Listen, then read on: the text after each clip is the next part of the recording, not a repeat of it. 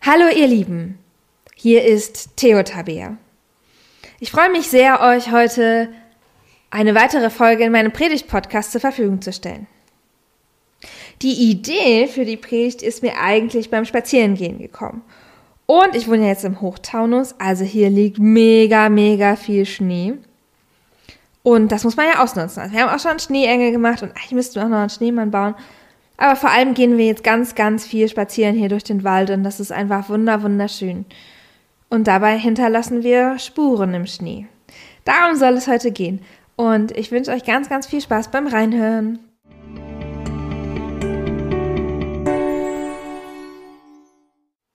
Liebe Podcast-Gemeinde, wann wart ihr das letzte Mal im Schnee spazieren?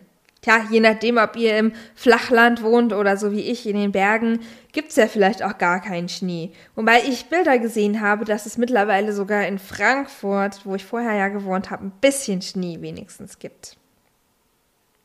Ich jedenfalls bin im Moment ganz, ganz viel hier unterwegs in der Umgebung, auf Spaziergängen und das ist einfach total schön, auch gemeinsame Spaziergänge machen, um sich kennenzulernen. Natürlich halt Corona-konform mit einer Person und so. Es ist eine gute Möglichkeit, sich kennenzulernen und auch hier die Umgebung ein bisschen zu erkunden. Ich habe jetzt sogar erfahren, dass es hier ein Waldstück gibt, das Zauberwald genannt wird. Das finde ich sehr schön. Wir waren uns nicht sicher, ob der wirklich so heißt oder ob nur die Kinder das so nennen, aber ich finde, das ist irgendwie ein sehr poetischer Name für ein Waldstück. Und auf all diesen Spaziergängen sehe ich viele Spuren im Schnee. Manchmal überlege ich, ob es hier eigentlich mehr Hunde als Menschen gibt, weil überall sind diese Hundetapsen. Spuren im Schnee und sie lassen mich ja ahnen, naja, erstens mal, wo der Weg ist, weil der ist im Schnee ja zugeschneit. Und ich kann auch überlegen, ja, waren hier eigentlich viele Kinder unterwegs oder viele Erwachsene oder hatten sie einen Schlitten dabei oder drei, vier, fünf, sechs Hunde. Das sehe ich dann im Schnee, die Spuren. Und Spuren hinterlassen, das ist eigentlich so ein bisschen das Ding vom Jesus. Jetzt nicht gerade Spuren im Schnee, denn in Palästina, ja, das ist jetzt nicht gerade so das Skigebiet. Aber Jesus tut Zeichen und Wunder. Vielleicht habt ihr davon schon mal gehört.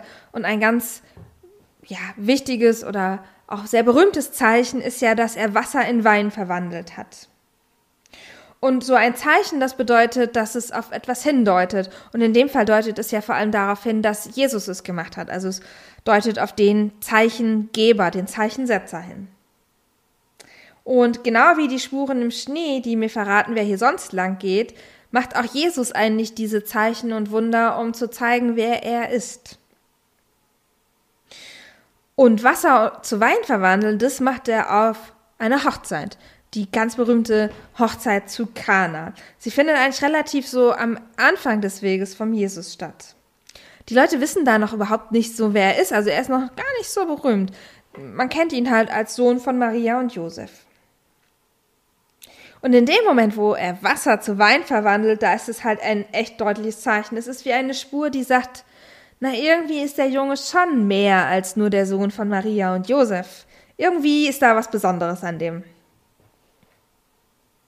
Und wenn man sich so Maria als Gestalt anguckt, ich finde sie so sehr faszinierend, denn wie ist es wohl, wenn man Jesus als Kind hat? Ich stelle mir das einerseits irgendwie spannend vor für sie, vielleicht auch eine Ehre, aber auf der anderen Seite ist es, glaube ich, auch ziemlich schwer, weil mein Kind dann ja nicht nur sozusagen mein Kind ist, sondern irgendwie zu was ganz anderem dazugehört. Und ich habe mir so gedacht, gerade jetzt so, was die Hochzeit zu Kana angeht, wäre das doch mal cool, sich zu versuchen, in Maria hineinzuversetzen. Wie geht es ihr eigentlich damit, dass ihr Sohn mit einem Mal Zeichen und Wunder tut? Hallo, ich bin Maria. Ich möchte jetzt mal erzählen, wie das war früher mit, mit Jesus als Kind. Also, was der immer so angestellt hat. Ich meine, der Engel hat ja schon bei der Geburt gesagt, dass Jesus mal alles verändern würde dass er was Besonderes sein würde. Naja, und wenn das halt so ein Engel einem sagt, dann glaubt man das ja auch. Die Geburt war echt ein Highlight, sage ich euch. Also mit den Engeln über dem Stall, die Weisen aus dem Morgenland, sogar die Hirten und Hirtinnen haben uns gefunden. Na klar, wir hatten halt auch den mega Stern über unserem Stall leuchten. da haben die das dann auch gut gefunden. Und letztens war das dann so, da waren wir nämlich in Jerusalem, da ist Jesus einfach verschwunden. Wir dachten, wir hätten ihn dabei und wenn er nicht bei uns wäre, dann vielleicht ein paar Schritte, ein paar Kilometer hinter uns bei Verwandten oder so. Ich meine, wo sollte er sonst sein? Tja, haha, wir zu Hause. Jetzt ratet mal, kein Jesus. Wir also wieder zurück nach Jerusalem. Und da saß der doch seelenruhig im Tempel und diskutiert mit den Gelehrten. Ne, wir uns voll Sorgen gemacht und er chillt da einfach mal im Tempel. Und dann habe ich ihn auch gleich so gefragt, sag mal, junger Mann, erklär mir das mal bitte. Und er so, was denn? Bin doch hier zu Hause, im Tempel, und Gott ist doch mein Vater. Ja, also dem habe ich was erzählt. Es gab zwei Wochen Hausarrest. Nicht mal entschuldigt hat er sich. Er fand das ja gar nicht so schlimm. Da dachte ich nur, was soll aus dem Bengel mal werden? Na und dann, das war jetzt mal das Beste. Wir auf eine Hochzeit eingeladen, also eine jüdische Hochzeit. Und die sind echt sowas von klasse, ja. Also da feiert man nicht einfach nur mal eine Nacht, sondern es geht wochenlang und da kommen so viele Leute von sonst woher. Das ist einfach toll. Ein riesiges Fest. Blöd war allerdings, dass der Wein alle gegangen ist. War nicht so toll. Dann habe ich zu Jesus gesagt, sag mal, kannst du dich darum nicht kümmern? Ich meine, er war ja noch jung, er konnte doch einfach mal losgehen und was besorgen, ne? Doch er pumpt mich einfach nur an. Er sagt, Frau, was geht dich das an? Ich finde das ja schon ein bisschen ungezogen. Also eigentlich geht man so nicht mit seiner Mutter um. Und ich dachte mir nur so, hm, naja, aber eigentlich der Jesus ist schon ein schlauer Junge. Er soll das mal regeln. Irgendwie, ich meine, seinem eigenen Kind vertraut man ja auch. Also habe ich zu den Leuten gesagt, tut, was er sagt. Und dann beauftragt er die Leute, Wasser zu holen. Ja? Auf einer Hochzeit, auf einem rauschenden Fest sollen die Wasser holen. Wasser. Ich dachte nur so, jetzt ist hier alles vorbei. Tja, aber was dann passiert ist, das war echt unglaublich. Vermutlich glauben Sie es kaum und ich auch nicht. Er hat das Wasser in Wein verwandelt. Und zwar nicht irgendein Wein, der war echt super klasse, spitzenmäßig, Premium, einfach nur köstlich. Nach diesem Erlebnis, nach dieser Hochzeit habe ich ganz, ganz lange mit, mit meinem Mann, mit dem Josef, darüber gesprochen, dass Jesus ja vielleicht irgendwie mehr ist als nur unser Sohn, mehr als wir verstehen, mehr als wir uns vorstellen können. Und Josef, der sagt ja auch ab und zu mal ganz gute Sachen. Der meinte dann so, wir müssen ihn seinen Weg gehen lassen. Da hat der Josef vielleicht ausnahmsweise mal recht. Jesus scheint zu wissen, wer er ist und was er tun will. Er scheint vor allem zu wissen, was er tun muss. Das hat er uns ja auch immer wieder gezeigt. Dieser Wein, das war echt so ein Zeichen auch für mich nochmal sowas wie so ein Fußabdruck von Jesus in der Welt. Vielleicht der erste Schritt auf einem ganz langen Weg. Ich bin Gott dankbar dafür, dass ich dabei sein durfte. Wenigstens am Anfang. Er hätte ja bestimmt noch Großes vor. Aber ich war dabei, hier, wo er anfängt, seine Spuren zu hinterlassen. Und ich bin mir sicher, dass die Menschen noch lange über die Spuren von Jesus in der Welt reden werden. So oder so ähnlich könnte das Maria gedacht haben.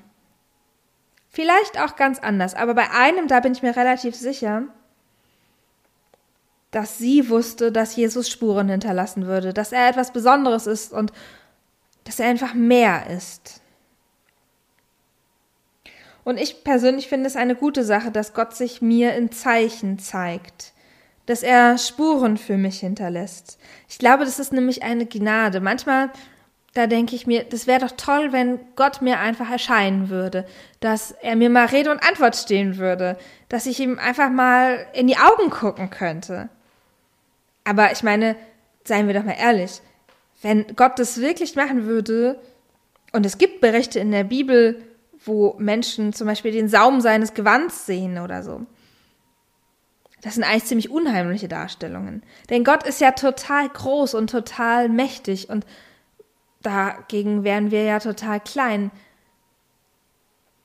das wäre unbegreiflich und beängstigend. Das würde einfach uns alles sprengen, was wir wissen und diese Größe, das würde uns vielleicht erschlagen. Deswegen ist es gut, dass sich Gott in Spuren und in Zeichen zeigt, nicht in seiner ganzen Größe, sondern er hinterlässt kleine Fußabdrücke, die so klein sind, dass wir sie verstehen können. Da sind sie, die Spuren Gottes an mir und in meinem Leben. Zum Beispiel glaube ich, dass es seinen Sinn hat, dass Gott mich jetzt hier in den Hochtaunus gebracht hat, hier mitten in den Schnee. Vielleicht wollt ihr auch mal überlegen, wo es diese Spuren Gottes in eurem Leben gibt, wo Gott vielleicht vorangegangen ist und ihr hinterher oder Gott neben euch gegangen ist. Manchmal sieht man sie, diese Spuren, vor einem, neben einem, ganz oft aber auch erst, wenn man zurückschaut. Dann sieht man oft die Spuren. Und manchmal sieht man auch, dass man eigentlich gar nicht alleine gelaufen ist. Ich bin dankbar dafür, Gottes Spuren in meinem Leben sehen zu dürfen, vor allem wenn ich zurückschaue. Dafür bin ich dankbar und ich wünsche uns einen gesegneten Tag. Amen.